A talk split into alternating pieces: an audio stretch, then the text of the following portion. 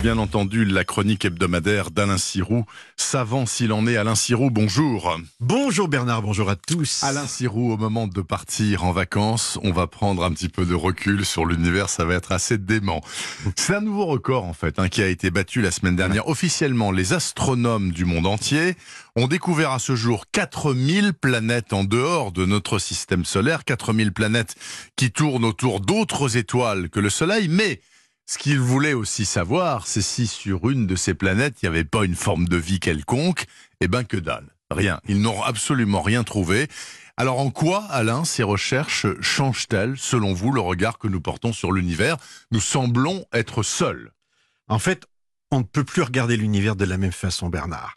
Quand vous allez lever la tête euh, cet été vers la voûte étoilée, ça peut être à l'occasion des Nuits des Étoiles, Bien vous savez, sûr, début août. les Perséides. Voilà, il faut que vous sachiez qu'autour de chaque étoile visible à l'œil nu, je dis bien à l'œil nu, mais aussi de toutes les étoiles observables à l'aide d'une paire de jumelles, d'un télescope ou, ou d'une lunette, il y a des planètes. Partout. Je dis bien autour de tous ces petits feux brillants et lointains qui sont comme des soleils. Et mieux encore, certaines de ces planètes sont à une distance telle que euh, de leur luminaire, de leur soleil, donc euh, euh, qu'elles possèdent une atmosphère, de l'eau, euh, qu'on peut marcher à leur surface, qui n'y fait ni trop chaud ni trop froid. Bref, Habitable. il fait bon vivre. Bah, ça, fait c'est bon vivre. extraordinaire, ça. On a vu, vous l'avez dit, et détecté 4000 planètes, mais il en existe à coup sûr des milliards et des milliards. D'après les statistiques dans notre seule galaxie, la Voie lactée, on compterait de 40 à 60 milliards de planètes comme la Terre. Alors, comment faire pour savoir si à la surface d'une de ces planètes, il y a un truc qui vit ou pas, respire peut-être, ou euh, on peut imaginer communique aussi Bon, faut avoir conscience d'abord que c'est très très loin. Si vous vouliez rejoindre en fusée l'étoile la plus proche, Proxima du Centaure, à 4 années-lumière d'ici, ça fait 40 000 milliards de kilomètres. hein. Il va vous falloir au bas mot 40 000 ans. Donc Bon, c'est un voyage impossible. hein. Par contre, on doit réussir à voir une planète qui tourne autour. Alors c'est pas facile, c'est un peu comme essayer de photographier depuis le sommet de la Tour Eiffel une luciole qui tourne autour d'un phare à Marseille. Vous voyez l'idée? Bon, c'est pas impossible quand même, mais c'est difficile. Et l'idée sur laquelle travaillent les scientifiques, c'est de faire cette image quand la planète est éclairée par son étoile ou qu'elle passe devant. Oui. À ce moment-là, vous savez, les, les rayons lumineux traversent l'atmosphère de la planète et nous pourrions y détecter de l'oxygène, du gaz carbonique euh, ou du méthane, bref, des signes d'une activité biologique à la surface. Alors, il y a plein de gens qui pensent, Alain Sirou, que puisqu'il y a des planètes partout, vous l'avez bien décrit à l'instant, c'est que mécaniquement, il y a de la vie partout. Est-ce que vous partagez ce point de vue? Vous semblez dire que oui, puisqu'il y a des planètes qui pourraient être habitables, enfin qui ont une atmosphère, une densité. C'est c'est le débat actuel. Euh, Est-ce que la Terre est une exception dans l'univers Est-ce Oui. qu'il y en a d'autres finalement? Bon, d'un côté, on peut le penser. C'est vrai qu'il a, il a fallu beaucoup de conditions particulières, beaucoup de constance, de stabilité pour que sur Terre la vie se maintienne et qu'elle se développe euh, pendant des milliards d'années. Ça paraît presque, j'ai utilisé le mot exprès, miraculeux. Ouais. Bon, euh, vous voyez, Vénus euh, et Mars ont eu des océans. Aujourd'hui, euh, euh, la première est une fournaise et la seconde un congélateur. Vous voyez qu'il y a plus d'eau et plus de vie, euh, s'il y en a eu un jour.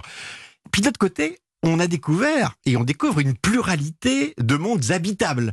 Et on voit que les ingrédients qui rentrent dans la composition de la vie sont présents partout dans l'univers. On voit des sucres, des alcools, de l'eau, des molécules organiques complexes, bref, tous les ingrédients de la soupe primitive sont présents, mais pas de preuve pour l'instant que l'alchimie qui s'est réalisée sur la Terre il y a 4 milliards d'années soit produite ailleurs. Mais Oui, vous savez, vous connaissez l'adage, l'absence de preuve n'est pas une preuve d'absence. bien sûr. Donc il va falloir fouiller, voir plus loin, d'où des tas d'expériences en cours, comme celle qui consiste aujourd'hui à fabriquer des instruments, ce qu'on appelle des interféromètres de plusieurs kilomètres de diamètre, capables de cartographier dans l'espace des planètes lointaines. C'est difficile hein, à concevoir hein, pour Ouais. nous qui ne sommes pas dans le circuit. Dernière question, Alain Sirou. Est-ce qu'il y a encore des gens, là, quelque part, sur ce monde, des scientifiques américains ou des Russes ou je sais pas qui, qui écoutent euh, la galaxie euh, et qui attendent éventuellement un signal, un Oui. truc? plein, euh, mais sans succès pour l'instant. L'univers est tellement vaste que c'est quand même pas très surprenant. Dire qu'il n'y a pas d'extraterrestres parce qu'on n'a pas entendu de signal aujourd'hui, c'est comme euh, euh, puiser un verre d'eau dans la mer et en conclure qu'il n'y a pas de poisson. Mhm. Et c'est aussi euh, aussi simple que ça. Par contre, alors qu'on va bientôt écouter près d'un million d'étoiles en continu, rien n'empêche de réfléchir aux circonstances d'un éventuel contact. Et en ce moment même, la, la Royal Society à Londres, donc l'équivalent de l'Académie des sciences euh, en France, lance un sondage en ligne à destination du grand public avec une question centrale. Si un message extraterrestre est un jour reçu, est-ce qu'il faut l'annoncer? Qui doit le faire? Et que faut-il répondre? Alors, bonne question. Bonne question. Hein Et la dernière consultation sur le sujet avait fait émerger un message curieux, mais sans ambiguïté. C'est l'équivalent d'une bouteille à la mer dans laquelle l'humanité avait placé seulement deux petits mots à destination des aliens. Je vous le donne en mille, Bernard. Au, secours, Venez nous sauver, aliens Merci beaucoup, Alain Sirou, pour cette chronique scientifique toujours passionnante que vous avez distillée chaque dimanche de cette saison. Je vous souhaite un très bon été. À vous aussi, et à la prochaine. Merci beaucoup.